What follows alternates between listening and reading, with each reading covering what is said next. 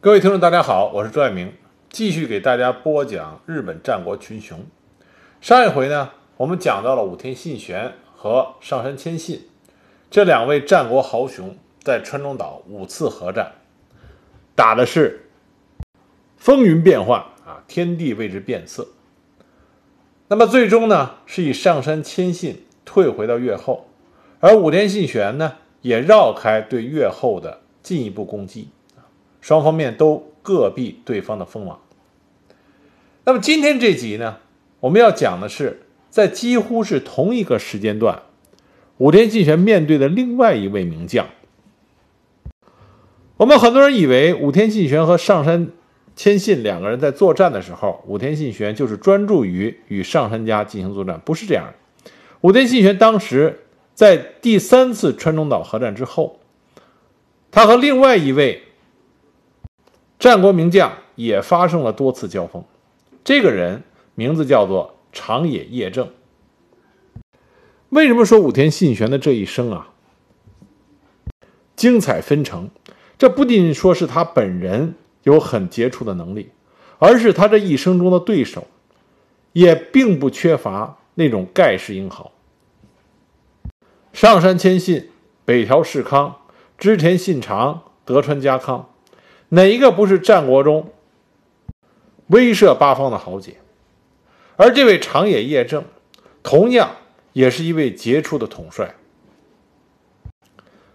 长野叶正呢，是上州长野氏中的一员，他的父亲是长野宪叶。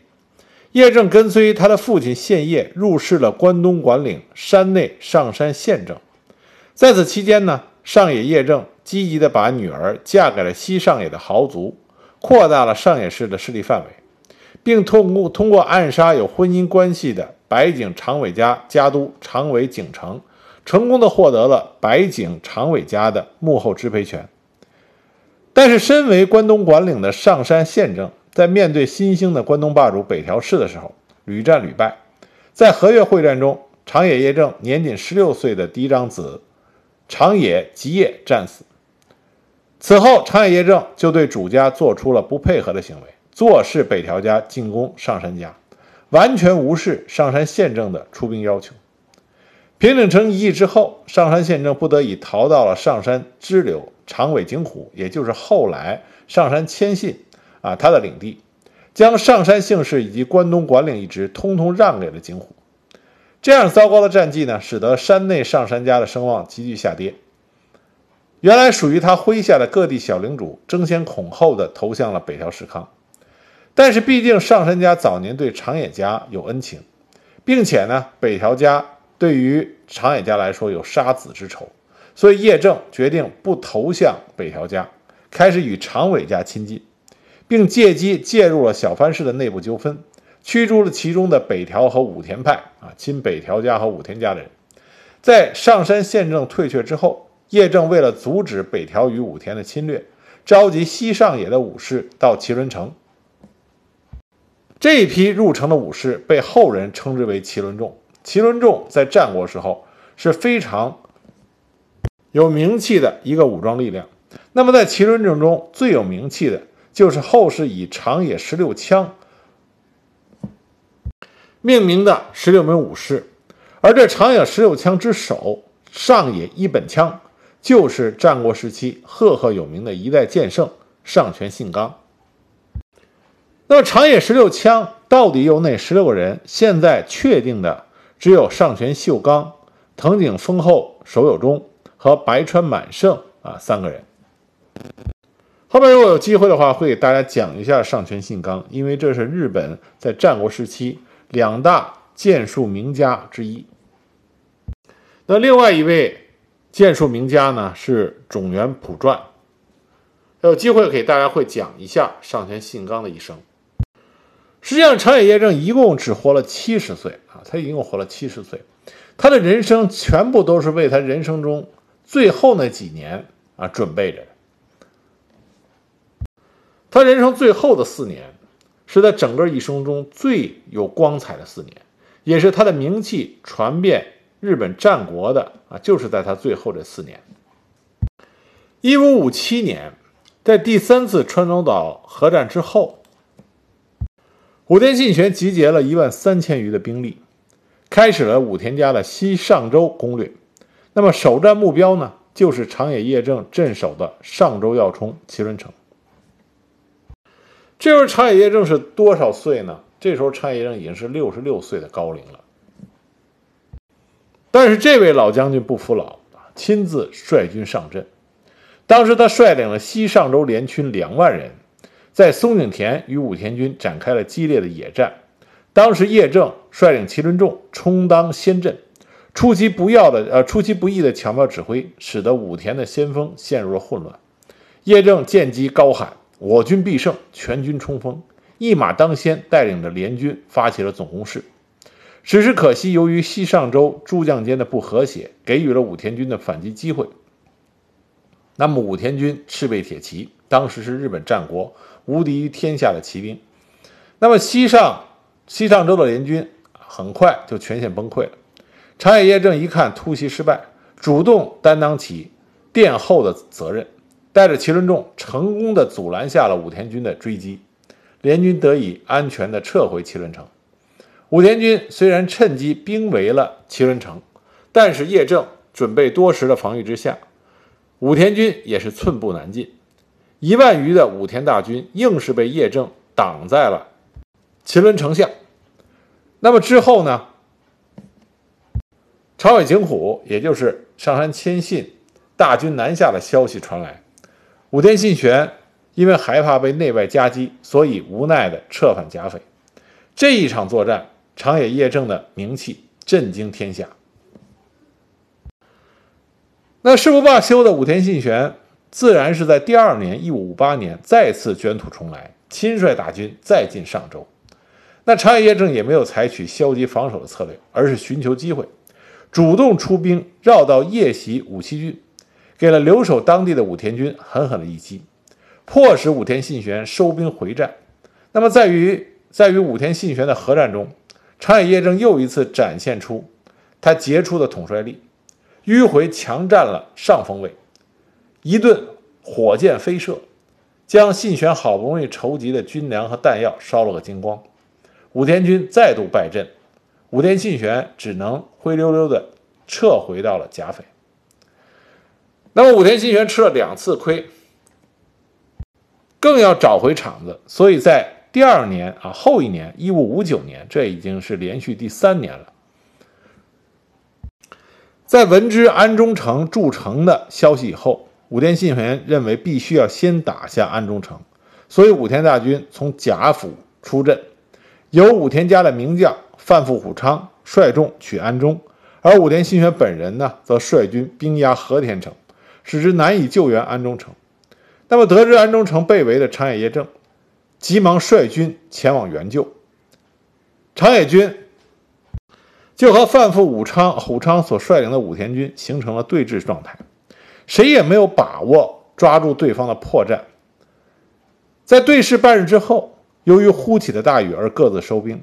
但是长野叶正这个时候动了心机，他并没有率军回营，反而是带众潜入到山阴之地，迂回到了武田军的后方，趁着大雨发动突袭，导致范富虎昌这员武田家的名将大败。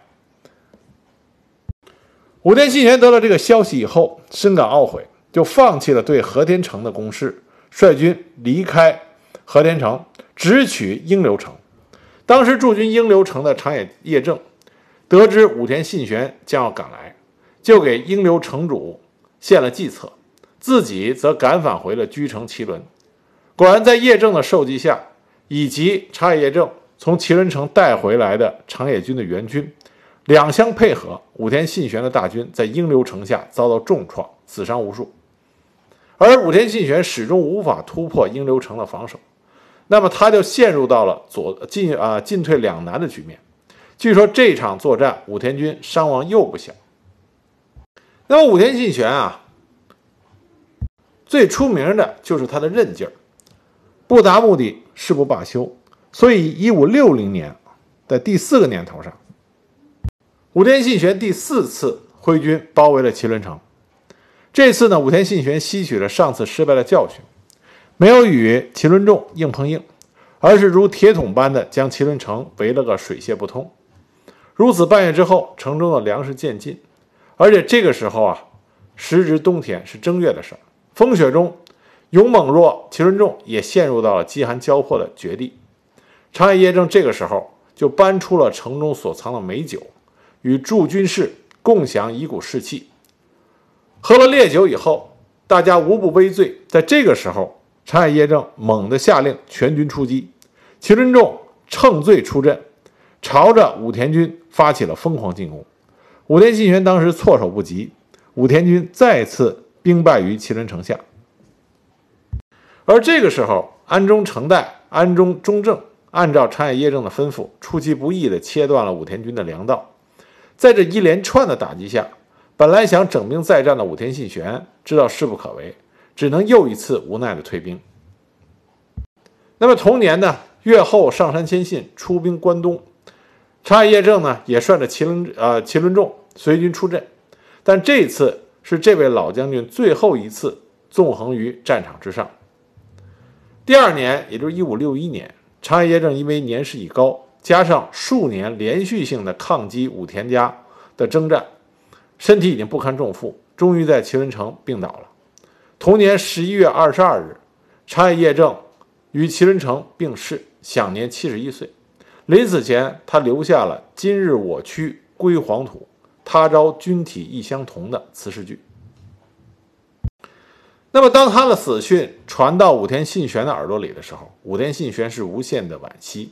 当时，武田信玄发出感慨：“假若麒麟叶正尚在，武终不得进军上州。”啊，武田信玄也对这位对手佩服得五体投地。那么，长野叶正逝世以后，他的儿子叶盛子代父职，在上村信纲所率领的长野。十六枪的全力协助下，誓死镇守麒麟城。但这个时候，武田信玄对于上周的攻略已经改变了。武田信玄这个时候采取的策略是尽量的剪除长野家的羽翼，使得麒麟城最后成为一座孤城，这样使得麒麟城最终会被武田家拿下。一五六一年十一月。长野市最大的助力小藩氏归降武田信玄。那么到三年以后，也就是一五六四年，仓河野城、安中、松井田三座城池相继陷落。这个时候的麒麟城已经是积成孤城。那么下边的一年，也就是一五六五年，麒麟城周边剩下的最后两城也被攻破。那么一五六六年。武田军以两万的兵力，对成为孤城的麒麟城发起了总攻势。但是麒麟众悍不畏死，在长野叶盛的率领下，大开城门，果断杀出，突入到武田家名将马场信房的军阵之中，斩敌十八骑而回。当时世人震撼，说虎父无犬子也。但是大势已去。自知不敌的叶盛在城破的时候留下了辞世一句啊，他的辞世句这么说的：“春风一度，梅英飘落，吾之奈何？今夕身灭，空留残名，麒麟永伴。”然后自杀身亡，享年只有十九岁。自此，上周长野氏灭亡。武田信玄一生之中征战沙场，除了在川中岛被军神上杉谦信。牵制了十年，另外一个能够将武田信玄的步伐撤走长达数年的，只有是呃长野叶正和他的麒麟众。所以啊，长野叶正是当之无愧的战国时期的名将。而且长野叶正他充分的发挥了一个名将所需要的知天时、晓地理、及人和，在他与武田家作战的过程中。有的时候依靠坚城，有的时候主动出击，借风火烧军粮，借大雨突袭敌军，以美酒振奋人心，置于死地而后生。这是一位名帅所具备特质的真实体现。这里提一句啊，剑圣上玄信纲在麒麟城被破之后，实际上是投入到了武田家的门下，并没有战死啊。后边我们会讲到上泉信纲他后来的经历。那么就在武田信玄攻破麒麟城的前一年，一五六五年，武田家发生另外一件大事，就是武田信玄的嫡长子武田义信谋叛被发现，而他的老师武田家的名将范富虎昌也因为与武田义信一起密谋也被杀，而武田义信呢被幽闭在了东光寺。这件事是为什么这会发生呢？起因还是在于。统辖间之变，统辖间之战，一五六零年，金川义元战死，那么金川家的顶梁柱就断掉了。金川义元的继承人金川世真懦弱无能，那么武田信玄这时候面临的情况就是，一边和上杉谦信在川中岛打得你死我活，损失惨重，但是他依然没有办法吃掉是啊上杉谦信的越后。那么另外一面呢？金川氏已展现出颓势，那么骏河的这块肥肉不吃白不吃，所以武田信玄就打算将他的战略重点转向之前的盟啊之前的盟友骏河的金川氏，但这里就出现了一个问题，他的嫡男武田义信妻子正是金川义元的女儿。那武田义信对于他的父亲要去攻打昔日的盟友金川家，是持坚决的反对态度。而且武田义信啊，在武田家声望也很高，他颇有他父亲的风采。据《妙法四记》记载，武田义信首次出阵是在他十七岁。当时武田信玄向信浓的佐久和伊那两郡展开进攻，武田信义信作为世子首度参阵，指挥武田军的一部从小诸城出发，直入佐久郡，据说是一夜之间攻陷九城啊！当然这肯定有夸张的成分，但武田义信非常有军事天赋，这点是被认可的。据说当时武田信玄是大喜，回到直竹旗馆之后。武田信玄通过义信的师傅范富武昌赐给武田义信一套盔甲，并且赐酒一杯。那么当时在知竹七馆的武田家的名将元虎印、小番虎胜，再加上武田义信的师傅范富虎昌，这些人亲自到场去观摩武田义信接杯，自斟其酒，高举起祝大捷。在《甲阳军舰》中边啊，在《甲阳军舰》这本书里边就写到，这是非常特殊的表彰。当时因为领军出征而不在场的武田家的名将马场信房、内藤昌丰等人，据说听到这件事情以后，都是感动的流下热泪，为自己的缺席而颇感惋惜。这也从另外一个方面说明武田义信在当时武田家的这些。有才能、有威望的家臣里边，声望很好，关系也很好。那么武田信玄为了他的骏河攻略，他就一定要在他儿子和骏河之间做一个取舍，因为武田信信义信他的立场非常坚决。那么根据《甲阳军舰》的记载，一五六四年，义信的师傅范富虎昌以及武田义信身边的亲信。长满昌国等人展开了要暗杀信玄的密谈，但是计划在实行之前被范富虎昌的弟弟，另外一位武田家的名臣山县昌景给看到了。那么，在一五六五年，武范富虎昌等人谋反的事情就事发了。他们作为主谋者，被处以极刑，啊，杀死了。而武田义信呢，也被幽闭在了贾府的东光寺。强制与金川议员的女儿离婚，并且失去了继承者的地位。而同年的十一月十三日，武田义信义母的弟弟武田胜赖迎娶了织田信长的养女远山夫人，这样武田就和织田家建立了关系。到底武田义信有没有密谋暗杀武田信玄？这个依然没有足够的考证。我们现在所知道的基本上是来自于甲阳军舰的描述，但是确定的一点就是，武田义信当时是亲骏河金川的，这就和信玄产生了不可调和的冲突。再加上义信在家臣中的影响力，以及他自身能力的优秀。这就使得信玄不得不对武田义信做出了果断的处置，但这个处置它的影响是深远的。